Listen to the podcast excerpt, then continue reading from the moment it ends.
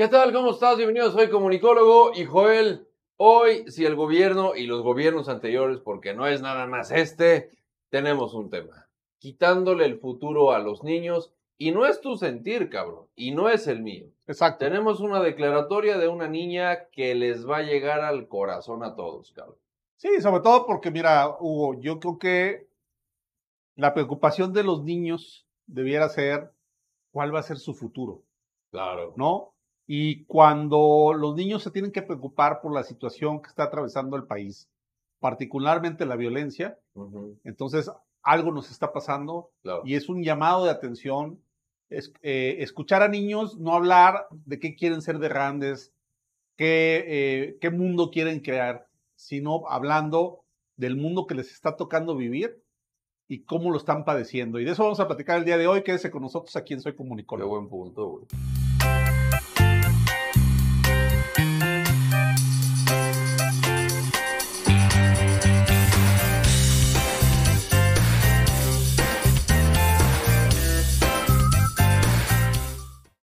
Quitándole el futuro a los niños. Joel, yo creo que todas las personas que, digo, no creo que todas las que nos estén viendo, porque también tenemos, eh, bueno, sí, las personas que nos ven el, el- por el tipo de edades que nos entregan todas las analíticas, vamos a congeniar en algo. Cuando estaba chiquito, estabas un morrillo, pues, ¿qué decías? Quiero ser futbolista, voy a ser bombero, voy a hacer tal cosa, ¿no? Y Astronauta, ¿no? astronauta y todo este pedo, ¿no? O sea, jugábamos a eso, pero en la vida, joder, en la vida, cabrón.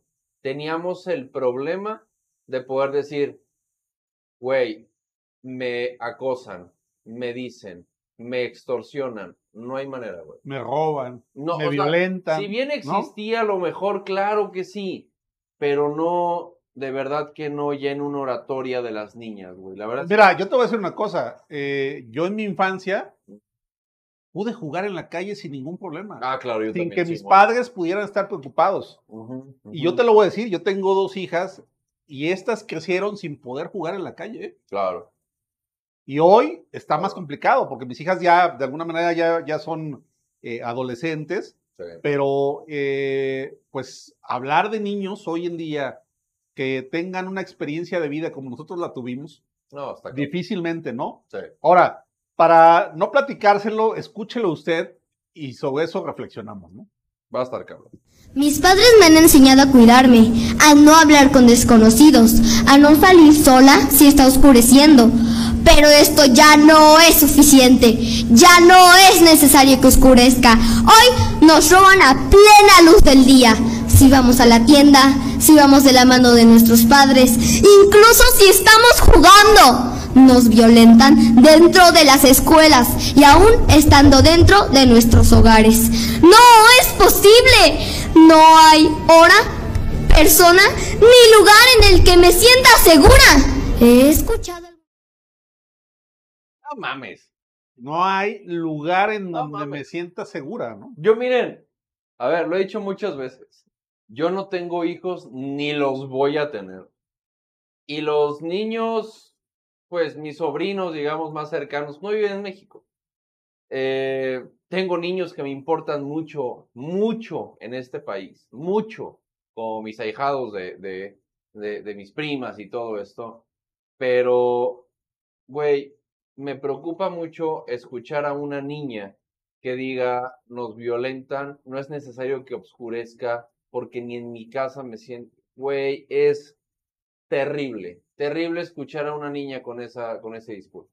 Sí, porque uno pensaría que un encuentro juvenil, como en el que participó esta niña, Claro, pues fuera un encuentro en donde los niños hablaran del mundo que quieren crear, de lo que quieren hacer de sus personas. sí, Y no niños preocupados por lo que están viviendo y aterrados de la Claro. situación que están viviendo, claro, que no les permite pensar en eso que nosotros sí tuvimos posibilidad, ¿no?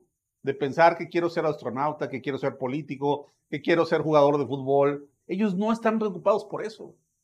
Pero, pero, fíjate, esto también habla de que no estamos pensando el tipo de sociedad a la que le queremos dejar a los niños, totalmente. ¿no? Y Ese lo es- hemos es- venido ¿no? hablando en la secuencia de videos de esta semana, ¿eh? Sí, el de hecho- miércoles tenemos este tema. Fíjate que si, si nosotros viéramos en secuencia, si usted Sí. ve nuestro video del viernes, el del sábado, hoy que es domingo, Sí. eh, eh, los ve, lo que se dará cuenta es que estamos hablando de lo mismo.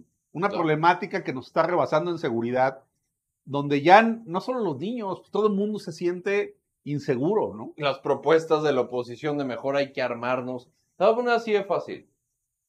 Un niño siendo domingo con miedo de salir a un parque porque puede ser acosado, puede ser secuestrado, puede ser violentado, Ah. puede ser ¿No? Como los niños que fueron a las vacunas del COVID, ¿no? Exacto, exacto. Ve- Vean, vayan a ver el video de balazos o vacunas, en el cual van a pues, temas en Puebla de que van a la vacuna y terminan, terminan dos niños con balazos, güey. Está de la verga, de verdad.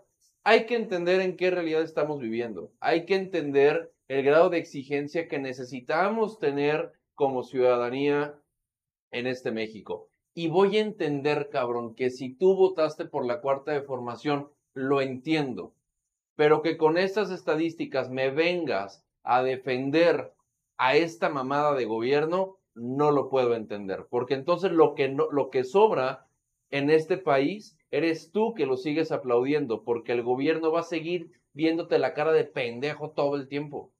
Nada más te lo dejo de tarea. Ojalá seas lo suficientemente capaz de entender el grado de puñetez que puedes tener si sigues aplaudiendo esto, después de escuchar a esta niña, que si bien me vas a decir, es una oratoria que entonces un adulto le dijo que tenía que decir, no mames, no seas mamón, la estadística existe y eso no se puede esconder, por más discursos mañaneros pedorros que tú te la sigas creyendo, es muy distinto. No, y además es muy lamentable, Hugo, que tengamos ciudadanos Sí. que prefieran escuchar al político demagogo y mentiroso que a un niño que te está hablando con la verdad. Pues es que ¿No? un niño no puede hablar con mentiras, cabrón. Entonces, Bueno, la verdad es que sí. sí, es- pues, pero no de eso, pues. No, pero eh, bueno, ahí dice el dicho, ¿no? Que los niños y los borrachos dicen la verdad, ¿no? Ah, o sea, ¿me estás diciendo que yo por tomar mi juguito de manzana No. estoy diciendo las verdades? Sueles decirlas. Siempre, siempre. Sueles neta. decirlas, ¿no? Simón. Sueles decirlas. Sí, Entonces, pues eso dice el dicho popular, Bueno, ¿no? Y, este, y aplica bien. Yo eh, creo que este es un llamado de atención.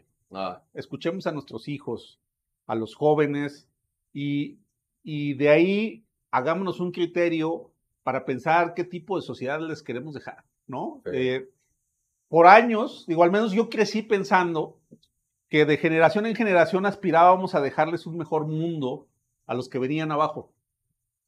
sí, güey. Y creo que vamos a ser la primera generación, Hugo, la primera generación que en lugar de mejorarles el mundo en el que van a vivir, se los estamos empeorando.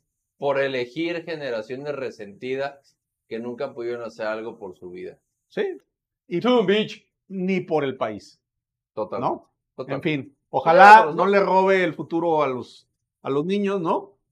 Eh, y bueno, pues este, ojalá que volvamos a estas discusiones de niños en donde ellos hablan de ser algo en la vida, de aspirar a una sociedad distinta a la que están padeciendo. ¿no? Y que si va a chillar por su hijo, chille por todos, no nada más por uno. Exacto. Bonito día. Porque es bien chillón, ¿eh?